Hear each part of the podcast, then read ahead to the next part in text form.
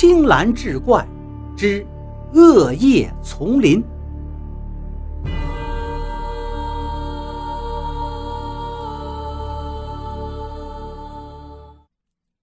陆丹有点害怕了，他站起身来，走到门口去开灯，可是拉了几下拉线开关，灯都没有亮，屋里依然只有烛光在微微摇曳着，把几个人的影子拉的是时长时短。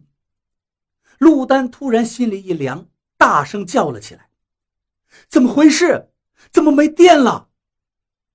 曹健还没心没肺的怪笑着：“嘿嘿，是怨灵来了。为了不让灯光阻止他们到来，所以他们破坏了发电机。”欧杰糊起了脸，没好气的说道：“别闹了，没看到陆丹都被吓坏了吗？别再开玩笑了。”龙飞定了定神道。我看一定是柴油发电机坏了，我出去看看。当他站起来的时候，不知道为什么，女朋友周薇的心里隐隐有些不安。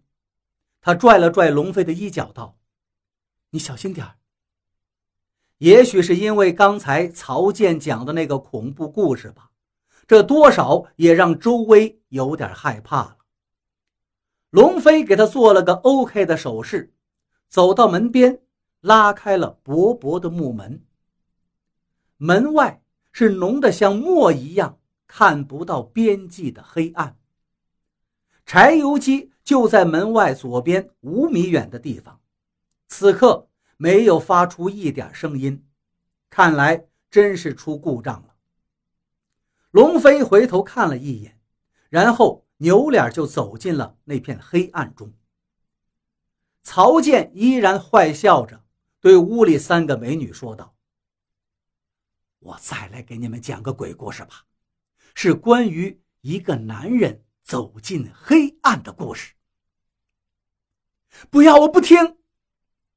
陆丹第一个叫了起来，周威也对曹念怒目而视了。就在这个时候，他们忽然听到了屋外。传来一声惨叫，啊！凄厉无比，应该是龙飞的声音。曹健腾的一下站了起来，向门口冲去。可当他跑到门边时，又停了下来，折回来取了一支蜡烛。三个女生也各秉着一支蜡烛，战战兢兢地跟在曹健身后。当他们一起走出木屋，向左边看去，竟又同时发出了尖叫。烛光下，龙飞躺在地上，用手捂着脸，双腿在不停地抽搐着，整个身体在地面上扭动，他的喉咙里发出痛苦的惨叫，似乎正在经历一场屠戮。周围关切的叫道：“龙飞，你怎么了？”龙飞继续啊啊的惨叫着，他伸出了一只手，指着木屋的墙壁。当他把手伸出来的时候，也露出了他的半张脸，在眼睛的位置上，只剩下了一个血淋淋的窟窿，还在不住的鼓鼓的。涌着鲜血。看到他这个模样，曹健的脸都被吓得变了形了，嘴大张着，喉咙也似乎被一只看不见的手给死死的掐住，发不出一点声音了。而他身后的三个女生，则几乎同时发出了歇斯底里的惊声尖叫。这声音划破了寂静的森林，在空中盘旋片刻后，就消散得无影无踪了。龙飞的身体其实只挣扎了不大一会儿的功夫，就停止了扭动。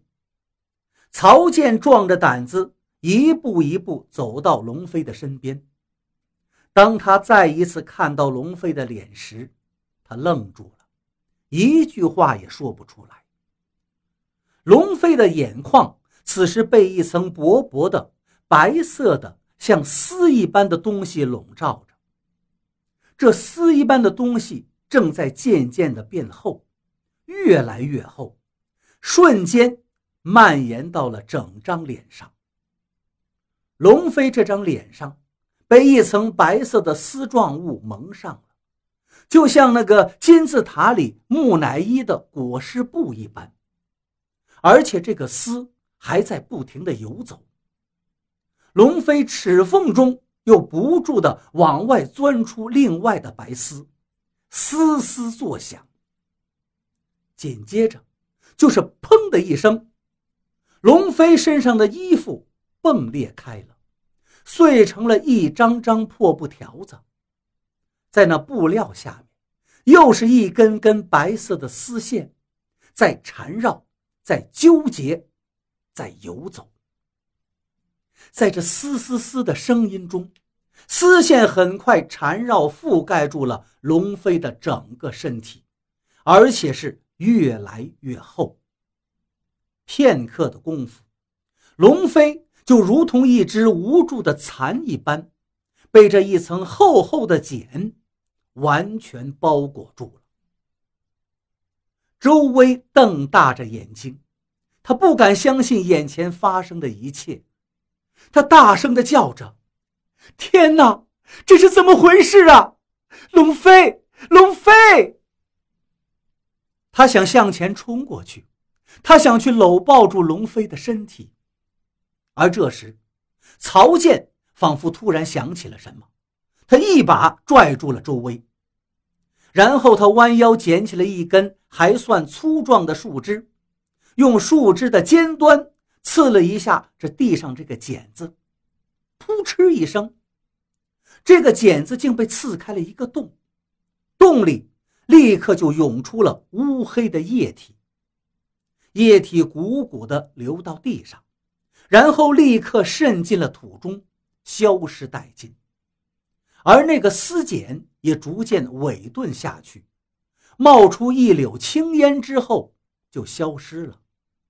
地上只留下了一滩黑色的潮湿痕迹，而龙飞已然不见了，没有留下一点痕迹。